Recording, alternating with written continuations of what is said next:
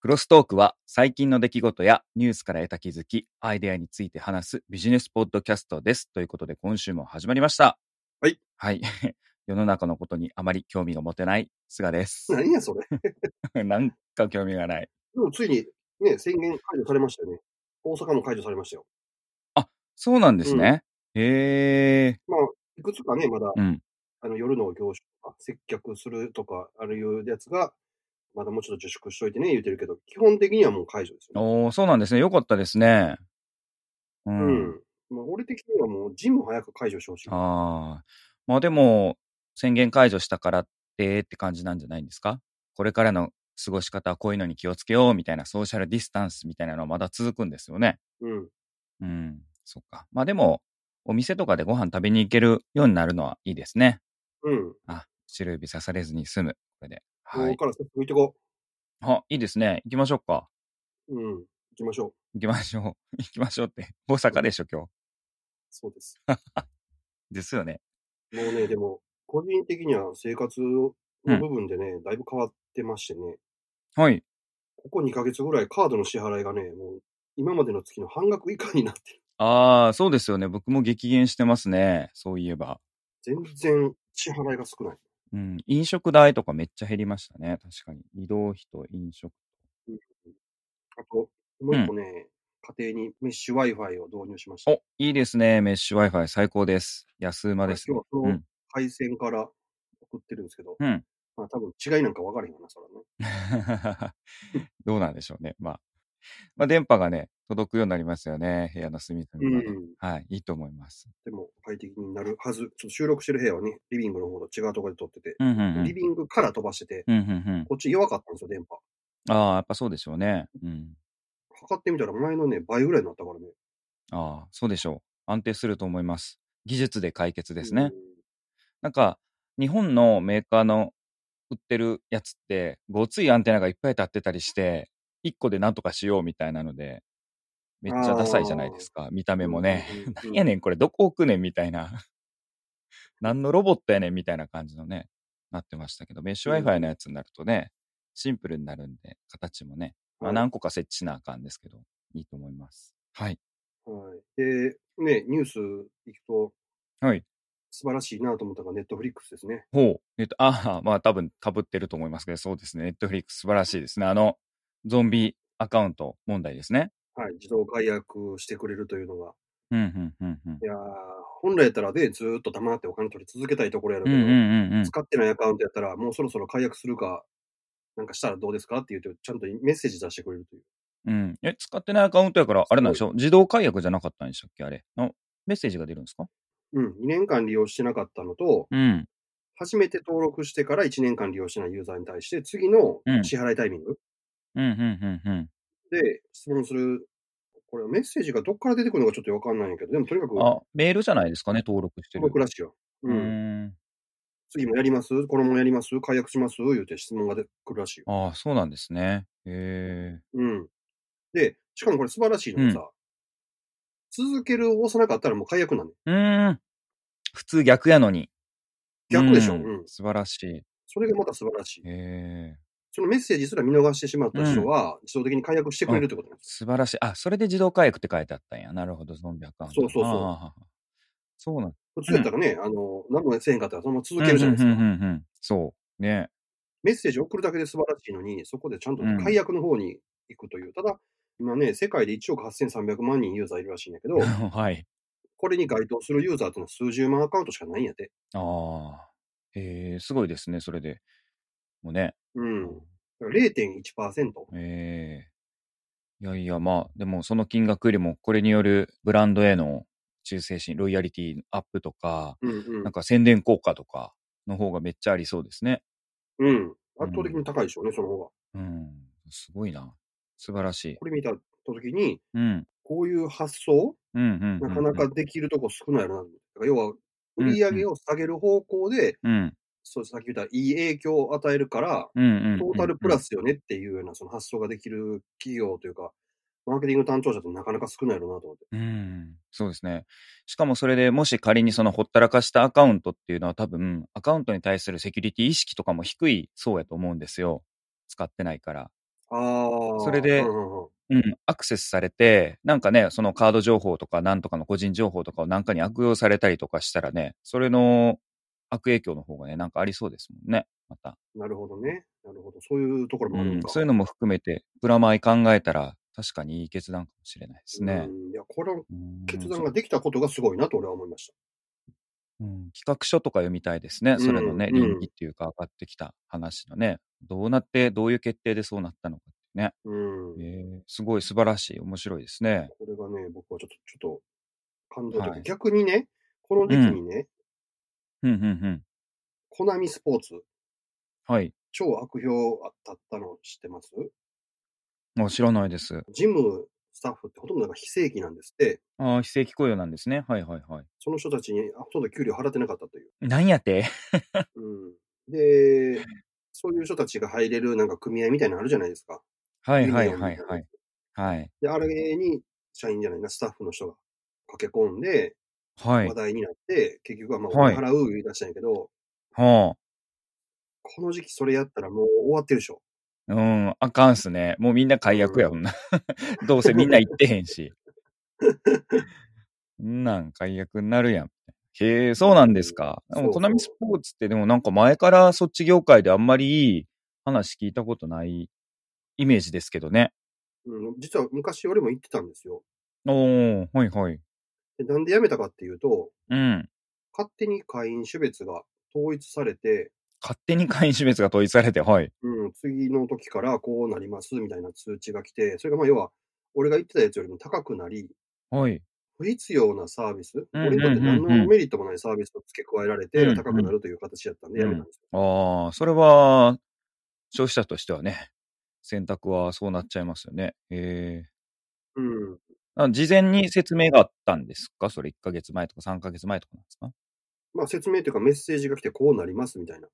ああ、もうお便決りと定か事項で、いつからでうすんみたいな。そうそうそうそう。えーで次の引き落としはこうなりますみたいな感じなんですね。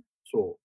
ええそのまあ変更がね、俺にとってメリットがあるんだったらいいんですけど、うんうんうん。全くメリットも何もないというか、例えばどの場所でも通えますとかって言ってんけど、別に俺どの場所でも通う必要ないし、そもそうんうんもうんう、んそのエコノミースポーツって施設としては大きくて充実してるのかもしれへんけど、はい。便利な場所にあちこちにあるわけじゃないんでね。あ、そうなんですね。うんええあ、まあ確か見かけないな。うん。例えば今行ってるエニタイムフィットネスとかやったら、下手したら駅の周りに2個、3個あったりとかする場合もあるんですよ。ええすごいですね。 エニウェアじゃないですかね。 エニタイムどころそうそうだからだからエニタイムなんでしょうけど、あの、要はええ規模としてもちっちゃいから、ビルの、ね、ワンフロアとかでも十分できるから、はいあちこち作れるっていうのがメリットじゃないですか。はいはいはいはいはいはい。だから、あちこちにあれああるから、ちょっとどこでも行っていいですよっていうのすごいメリットなんですけど、あ別に俺、東京でジム行くわけでもないしさ、あ。 そうですね。大阪のいつも行ってるとこ以外に行くっていうメリットがあんまないんですよね。うんうんうん。ジムメニューじゃなくて、スタジオメニューっていうんか、スタジオでみんなで一緒にやりますっていうメニューがあったりするけど、そこのインストラクター、ああ、うんなんとかプログラムみたいな。はいはいそうではす、いそ。うです。でそこのインストラクターを追っかけてる人みたいなのがいてて、そういう人にとってはまあメリットなんでしょう けど、はそんなん俺せえへんし。えなるほどね。対極的ですね。うんうんそれで言うと、そのネットフリックスで思い出したけど、僕、そうや、使ってないのにずっとお金払ってるアカウントがあって、ほドコモの動画のサービスがあるんですけれども、うん登録した時にどのアカウントと結びついてるかわからんくて、なんかゲスト会員みたいなので契約になっちゃったみたいなんですよ。ほうほうほで、そのアプリからの導入体験がそれやったのかなあ体験ってユーザーエクスペリエンス。なんかこう、アプリを落としてからそこからあのゲストログインっていうか、そのまんま登録していってみたいなのやったら、自分のアカウント、要はドコモのアカウントと結びついてなくて、う。はい。で、支払い設定してあるんですけれども、それが何のアカウントと何のカードが結びついてるかわかんないんですよ。 で、引き落としの明細から見て、カードは分かったんですよ。あ、うんこのカードなんやなと思って。で、次に、アカウントがないのに、これ、引き落としがされてるっていう問い合わせをどうやってしたらいいんやろうと思って、うんうんうん。要はお客様からのご質問のカスタマーサポートをするにあたってもログインせなあかんわけなんですよあ、。そっか。そで、それで別の元々の本来のドコモのアカウントでログインして、それ問い合わせしたら、お答えできませんみたいなの言われて、ほういや、こっち引き落としされてんねんからみたいなうん。調べてよみたいな。そしたらなんかカード会社の方に言ってくれっつって、ドコモのそれカード会社なんですけども、D カードなんですけど、おうで、D カード側に問い合わせたら、わけわからん回答返ってきて、会社が別やから、要は客情報逆引きしたり、なんかデータベースで繋がってないっぽいんですよね。ああ、なるほど。うん。で、それでなんか解約する手続きがもうわちゃわちゃになって意味わからんからもう意味わからんし、あの、問い合わせるのに対して毎回向こうの繋がらへんので D カード側が、あの、うん要はお客様お待たせみたいなのになっちゃうんで、もうなあなあで今ずっと500円引き落としされてますね。えー、対処してないのよ、それ。そう。まあ、僕もしてないし、まあ、向こうもしてないからもういいやと思って。ええ今俺でもちょっと激怒するわ。 うん、え3年ぐらい今続いてっから。ええでも暇な時にしようと思いますけど、なんかもうこんなこと煩わしいから、もうこれに時間使ってる方がもったいないなと。今ほったらかしですね。それ思い出したわ。 やろう。ドコモに激怒するわ、俺。温厚やけど俺。いや、だからもうどこも全然もうサービス使ってないっす。最悪やな、それ。もう、他はもう何も全部解約したし、ドコモはもう何も使えこんなとこで多分喋っても何も対応してくれへんやろうけど。へん。 もちろんそうなんですけど、いや、それ思い出したなと思って、すっかり忘れてたと思って、あーネットフリックスで思い出した。はい。まあでもあれかな、D カード今が支払い先になってるから、D カード解約したらどうなるんかなもっとややこしくなるんかなサービス利用もしてないけど、 支払いで利利用して。ることになってなんか支払いがされてませんみたいな。また別の問題になりそうやな。ややこしいなうん。それは対処したいです ね。はいはい。あ、やることできた。うん。めんどくせえ な。誰かやって。はい、そんな感じですね。うん、まあでも、ネットフリックスのすごいですね。うん。あ、そうや。二つあるんですけど、一つは、あの、ユニクロがマスク始めるんですって。 ユニクロ、マスク始めました。雑冷い。麺始めました。雑い俺の 説説明。ね、うん、説明。なんかマスクをね、夏用のマスクを始めるらしいです。ちょっと期待してます。ああ、暑いもんな、マスクしてたら。そう、だからどんな素材でどんなマスク出してくれるのかなと思って、使い捨てなのか、多分まあ、ユニクロね、ライフウェアでしたっけなんか、うん日常生活で使えるっていうのがコンセプトで服を出してると思うんで、その中でね、日常生活で使えるマスクっていうのが出るっていうのは、すごくちょっと楽しみですね。あ、夏暑いんで本当に、どうにかしてほしいですよ何やねっ。たっけうんエアリズムやったっけ夏のやつ。ああ、エアリズム切り取ってちょっとつけてみますかね、マスクの形に切り取って。あ。でもできるよね。布を開発してるわけやから。はい。し、あれ、肌触りもいいし。そうですね。ウイルスっていうよりもうん飛沫対策やから、多分ね、そこまでなんか細かい、あれいかんでもええんちゃうかなと思って、ちょっと楽しみ。みですね。うん。まあ、ユニクロ世界的に医療展開してるから、いけるんじゃないんですかね。他でも売れるんでしょうね。アジアとかは。どこだっけ、うんうんうんうん。うんって考えると、ちょっと楽しみではありますねっていう小ネタは気になってますけれども。ああとあれか。あとは富士総合火力演習お自衛隊の。 総火炎も今年は一般はなくなって、見学はできないけれども、ライブ配信してましたよ。あー、ネットで。はい、YouTube でやってました。2時間もの。1時間半かな、よ40分。で、前半ね、30分ぐらいはね、陸上自衛隊の広報担当のドキュメンタリーみたいな感じのやつでしたけどね。うん陸自募集。中みたいなイメージアップのね。まあね、定員足りてないからね。うん。そうそう、20万人ぐらいしかいないですからね。20万人ぐらいかな。なんかう、んめっちゃ少ないですよね。うん、それで前半戦後半戦にみたいに分かれててで前半がうん。そのいろいろなこういう距離に対してはこういう迫撃砲がありますとかっていうこう一つ一つ舞台を紹介しながらやっていく断着する演習なんですけどで後半がなんかストーリーに従って会場から仮想敵が攻め込んできた時どうするかみたいなのを連携して統合なんとか監督型でって最近の流行りなんですけれどもそうやるっていうのをやってましたね。僕はそういう兵器とかは戦略的なのは好きやけど、そういう断着するのがどうとか、売ってるの見ても何も、何とも思わないんだなと思いました、それ見て。 でもあれよ、アメリカ軍はもう戦車作らなくなるらしいですね、も気候手段っていうか、あの、気候戦はもう、あれですよ、最後はあそこですよ、あの、湾岸戦争が最後だと思いますよ。あんなんもう無理ですね、今更。う。うん。まあ、ん機動性の高い、例えば、はいハンビーとか、ああいうやつ、はいはは作いるはけい、ど、はい。もう戦車っていうの局は所的なもう、そうですうね。ん、使い道がないっつって。うん、そうです。気候はもう無理ですね。え今ほほら、みんなにツイッターとかで流行って、その、馬鹿にされてますけど、宇宙軍みたいな、 はいはい何そはれい。みたいな。いやいや、あれの方が大事でしょみたいな状況ですからね、今。今、EMP と、電子戦はいはいはと、妨害とかの電子戦と、サイバー攻撃とかのあっち系と、あと宇宙ですからね。宇宙ですね。宇宙抑えられたら全部抑えられますからね、上から。そうなんですよ。戦わずして勝つじゃないけれども、もうそういうレベルのもう目に見えない世界になってるんで、アメリカの方とかも進んでて、湾岸戦争の時は飛行機がやっぱり地対空ミサイルとかで撃ち落とされてるんですけれども、うん、うん。その後のあのリビア戦、内戦とかに入ってる時とかは、戦闘機に邪魔を積んで、要は電波妨害できる兵器を積んでるんですよ。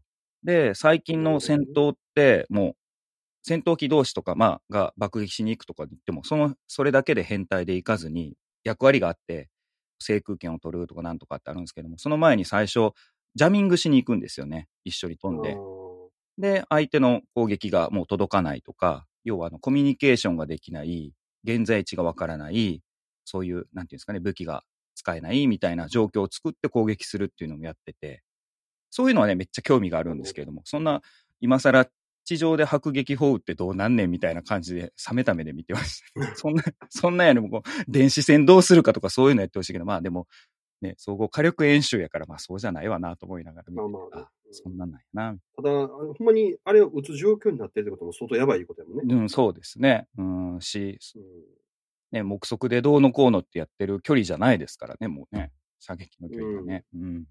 でも、防衛省も、やっぱり電子戦とかなんとかに対応するっていうのを今一応掲げてるんで、それの絡みがあるのかなと思ってたんですけれども、ストーリーの講談の演習とか、ぼ僕初めて見たんですけど、そういうのもなかったんで、うーんとか思いながら見てましたね。うん。まあでも電子線とかそこで見せられても見えへんか分から へんし。今 Wi-Fi の電波飛んでますみたいな状態で。ででも、それの必要性こそちゃんと映像とかで解いた方がいいですよね。あーなんで、それにお金をかけるのかって絶対わかんないと思うんですよ。中国もロシアももう金かけてるし、サイバー戦争なんてもう中国何万人っていう隊員がいるんですよね。攻撃する人とか。こんなん、出て勝つねんみたいな、そこに投資してほしいですよね、きちんとしね。かもあれやもんな。ネットの世界でも選手防衛とか言ってるらしいけど、はい。ネットの世界に選手防衛はありえへんやん。もうやられたらその段階で終わりなんやからさ、受けたら。一応ね、なんかそこら辺昔調べたことがあと、数年前かな、立ち上がりだして、秘密で10社、民間と自衛隊協力してなんかやってるっぽいですけどね。そういう組織が立ち上げましたっていうのは表出てるんですけど、だどこが参画してるかは出てないですね。まあ大体でも、日立とか NTT とうか、ん受けやと思うんですけれども、ちゃんちゃんと国防やってほしいですね。いやー、ほんと、そうなんですよ。頑張っていただきたい。この間なんか自動小銃を買い替えたとか、ああ、なんか変わりました。ね。うんねかっこよかった、あれ。ね、らしいですね。なんかなんか短くなって、まあ、ああいうのもいいけれども、なんかそういうのよりもやっぱ違う方に興味があるんだなと思いながら初めて総会をこうライブで全部見ました。はい。 それぐらいかな、ニュースあ。ー俺もあんまないねんけど、うん。整形も人の命を救うんやなって思ったのがさ、ほ う。放狂してる人が拳銃撃たれて、うんその放狂のために行ったシリコンのおかげで命を拾うというニュースがありましたよ。マジっすか。うんすごいっすね。えまあ、ちょっえと2年ぐらい前の話らしいんだけど、30歳のうん。カナダのトロントの女性、はいはいはい。なんか突然撃たれたらしい。辻切りにやってるみたいな。怖それ。そうそうそう。うん病院でその見たら、うん。そのシリコンのおかげで銃弾が全然違う方向に行って、ああ、はいはいはいはい。で、助かったっていう。あただ、んその中に入ってるシリコンはなんかぐちゃぐちゃになってたらしいんだけど。あまあ、そうでしょうね。軌道が変わったってことですよね、中で。そうそうそあ、すごいですう。ね。しかも貫通速度もだいぶ弱められるみたはいいなんで、はいはい。え助かった。ー、 銃弾話だけに。 急 に。で、一応、その半年後ぐらいにもう一回シリコンその女の人入れたらしいよ。ああ、マジっすか。もうでも入れる、うん入れますわね。 うん。でもこれ、だから、銃弾とかってさ、うん。そんな硬いもんでなんとかするっていうよりは、こうやって柔らかいものでも防げたりするんやなと思って。あーあ、軌道が変わるからですよね。だからこう、両手で腕出して防ぐとかもありっていう話があるじゃないですか。まあ、弾丸の種類にもよると思いますけれども、軌道がそれるんでう。ん はい。それはなんか聞いたことありますね。そんなことできひんけど怖くいや怖くてできんところ間に合えへんの、普通、バン打たれてまあ電話して、 まあそうですね。すごいですね。でも、それバストのサイズがなんぼやとかってそういうの公表されてないんですかそれどれぐらいのそサこイズまで書いてなかったけど、でもあの、その記事にはちゃんと写真で載っててさ、えまあまあな量やったよ。えおーすごいっすね。でさっきのその、うん自衛隊の話じゃないけど、はい。意外とそういうものが防弾で役に立ったりするんやなと思って。うーん、そうですね。それこそさっきの戦車の話じゃないですけれども、昔からその弓からそうですけども、発射する弾丸とそれを防ぐ盾みたいなものって、どんどん進化してきてるんですけれども、うん。結局、鉄って要は厚さがあればあるほどそういう銃弾とかは防げるかもしれないけれども、厚すぎると重すぎて戦車とかが進まないんですよ。今でもう思んうようにですよね。うん、ううんん。で、それどうするかっていうと斜めにするんですって。頭弾くんでしょ、要は。はい、弾くし、斜めにすると、その同じ角度から入ってきても、1センチの鉄板をまっすぐのまんま垂直に当てると1センチなんですけど、斜めにすると斜めにした分厚みが出るんですよね。こうーん。そういうことして防いでましたけど、まあね、いろいろみんな考えるもんやな、みたいうん。だからあの、ね、昔の第二次世界大戦の時の戦車ってこう、な斜めになってる方ですよね、前の部分がね。すごい。な。ああ、そうです。低思いっきりね。低いし。そうそう、思いっきり。で、まあね、どんどんそういうのでは防げなられない球になってきて、今度はもう走行がパージするとか、ね、外れるとか、なんかいろいろありますもんね。はいはうん、い。そこにやっぱりあれ、包強シリコお教師、ン。いや、包強せんのか。シリコン入れたんや 俺は G だ、みたいな。うん うん。ちょっとあんまり重さもね、少ないやろうから。うん まあ、どんだけ重い入れてもごめんなさい、ここれれ、無何料のやつが迫ってくる。怖い。い何の話をしてるんですかやでも怖くない。なんか、ブニョブニョのやつ迫ってきて、どんだけ打ってもこう、死なへんかったら。もうでゾも、ンビ。公共手術もでも種類いろいろあるんじゃないですかこのシリコンの硬さってあるんじゃないですかね。まあまあ、いろいろあるんでしょうね。うん。うおんっぱい成人じゃないからちょっとわかんないですけど。うんいやもうでもそれ人に話せないですね。まあまあ新聞社にすっぱ抜かれてるっていうか話してるんやろうけれども、 そのね、実際に、いや私、包協手術してから助かって、みたいな話言われへんし、 言うんかな言ったんかなででも、その女性、あれらしいで、包協手術再開っていうか、もう一回やってからの後は消息不明らしいから。 やっぱりちょっと お、大ごとになりすぎて、ちょっと恥ずかしくて、ちょっと変えようみたいな、うん人生やり直そうみたいな感じなんですね。 めっちゃおもろいです。ただ、この人だけじゃないらしくて、は似い。たような事例は4件ぐらいあったらしいから、他にもやっぱ、だから助かってんのよ、それで。うーん。いや、打たれるってこともすごいですけど、それ助かってるのすごいですね。うん。なるほどね。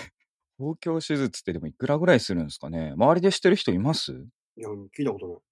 そういう人に会ったことはありますけれども、もともと興味がないからあれですね。 あと、あれですよ。全然どうでもいい話していいどうでも、どうでもいい話。まあ、いつものことですけどね、どうでもいい話ばっかりやったな。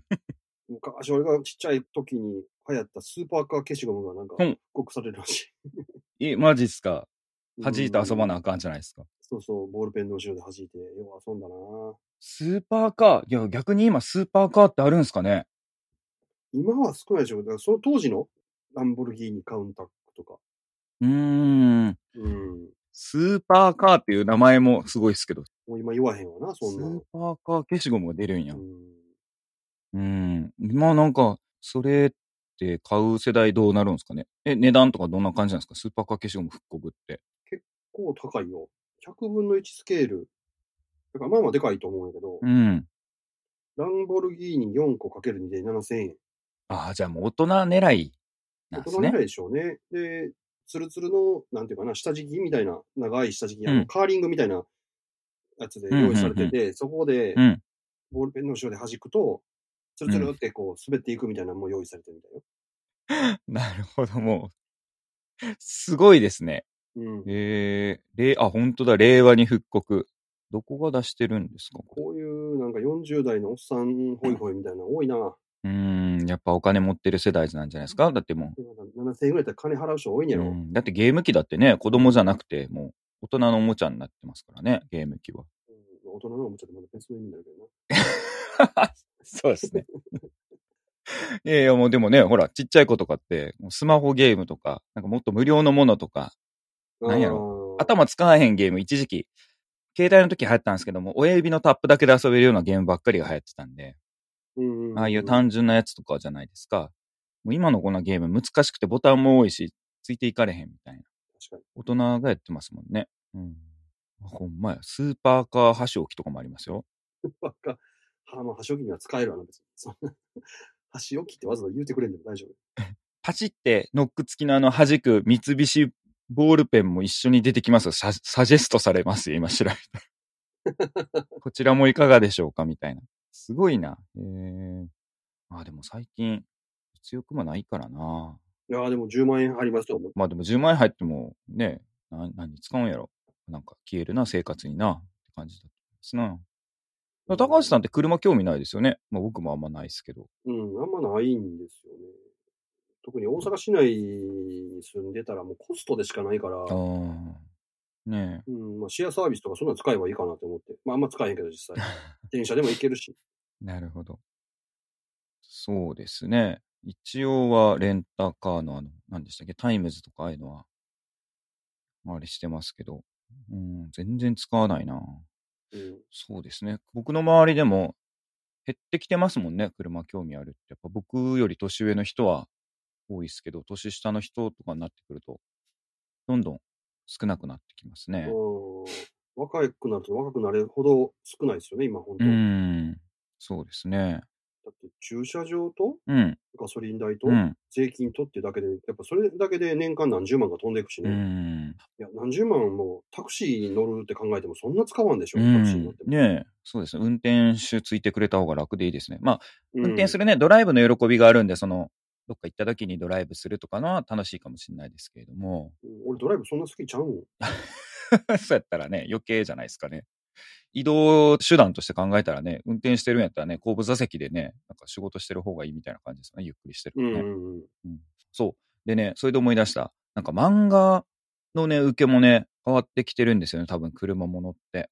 イニシャル D ってあったじゃないですか、ドリフトしたりする行動で。あったあった。あの時に、またちょっと一回車の、ぼ僕らの世界世代も含めて全国を車好きっていうのが出てきましたけれども、その後最近始まったジャンプ系であった、ジャンプやったかななんか漫画とかのドリフトの話とかって、コメント読んでたら、こんな危ない走り方するなみたいなめっちゃ、アンチコメントがめっちゃ多く って、コメントするやつあるじゃんそうよ。な、 そうよな、迷惑よな、みたいな。いやいや、それが大多数なんですよ。へえ、漫画やからええやん。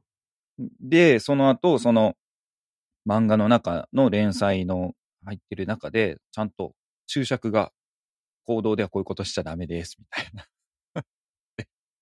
もちろんしたらあかんけど、それ漫画やねんから、読むなよ、じゃあね、文句あんねんたら。うん、 でも F1 とかもそうですけど、その見る人が少なくなってきてるんじゃないんですかね。どうなんやろまなあ確かにね。うん。うんなんかほら、前、僕らの対談っていうか、この話の中でも出てきてたけど、結局、馬と一緒で、車もそのうち、免許取って、別のその、乗る空間だけで乗るみたいな。ああ、うん。ガソ、しかも、ね特にガソリン車ね。そうそうそうそう、ガソリン車で飛ばすみたいな、その、スーパーカーみたいなやつは、ちゃんと乗る楽しみを知ってる。まあ、今もね、一部そうなってるじゃないですか。ライセンス取って、そういうオーナー会の人たちは、行動っていうよりも、そういうところで走ってる人たちも多いし。クラシックカーとかね。あとね、うん旧車っていうのかな、今。うんうん、うん。新旧、新しい古いの、旧車っていうので、昔の車をちゃんと、もう一回レストアして乗るとかっていうのも流行ってるみたいですようんうんうねん。その、一部マニアですけど。うん。うん。だからそういう楽しみ方が変わってきてるから、確かに変わってますよね。うん。 知らんかった。そう車漫画が最近あるのも知らんかったわ。そうでしょう。なんかそれぐらい減ってるじゃないですか。そういうレースもの、うん速いっていうものへの憧れみたいなのが。昔は結構あったのにね。そうそう、もうアニメになったりなんてもうないんじゃないですか。イニシャル D ぐらいじゃないですか、最後。車ものでアニメになったとか。藤原豆腐店以外ないよな、確かに。そう。だって金庫に鳴らして走るとかないじゃないですか。そういうの自体がもう10年以上前の話じゃないですか、そういうものが。ううん。ん、なんかお金を投資されて映像化されるとか。やっぱ違うんですね。うん人気がう。ん。と思いましたね。スーパーカーか。すごいな。トヨタ自体もね、二極化しちゃってるんですよね、発想が。だから、えっと、スーパーカーを逆に今出すっていうのと、モビリティ化の方向に進めるっていう。あスーパーカーは競走馬と一緒で残るからって言って、そっちの参入と、あとは移動のための車っていうやつですよね。うん。うん。うんまあ、どうなるんか知らんけれども。 何やそれいや、あんま興味ねえなと思って。 はい。まあでもこれからね、解除されたし、車乗って出かけたりとかでもできるようになったしあね、あ、ちょうどね、いい時期だと思いますね。いい時期です。うん今日も天気いいし、めっちゃいい。ああ、今日はランチは外食べ行こうかな。ああいいですね。あ行あきましそうょ行きましょう。もう外出ましそうょやう。最近そう、だから早起きになっちゃってもう5時とかに起きるんで、 もうね、お腹めっちゃ空いてます、今この収録してる時。おじいちゃんや。うんもう寝るのもめっちゃ早くなって、7時とかに寝てますからね、夜。飲みにも行かへんし。うんこれからまあ飲みに行けるしね。うん。世の中外出るな出るなって言ってるけど、もうちゃんとしたら、外出てもね、特に若者は外出てもええねんから、ねえなんかもうちょっと遊びに行きましょう。せっかくお金使いになって、10万円も入るし、ありがとうございます。ごちになります。俺俺もゴチになります。あ、いいですよ。うわお互いの勝負しましょう。なんかこうう、ん、うん。肉、魚みたいなね。あそこの事務所のあの、寿司屋もまた行きたいですね。あそこもなかなか美味しかったですね。うんうんあうのん、大将に会いに行かないと。はい。ということで、ありはい、じゃあ、今週もお聞きいただきましてありがとうございました。がとうございました。天気も良くなってきたんですけれども、まだまだね、感染症にはお気をつけて、1週間お過ごしください。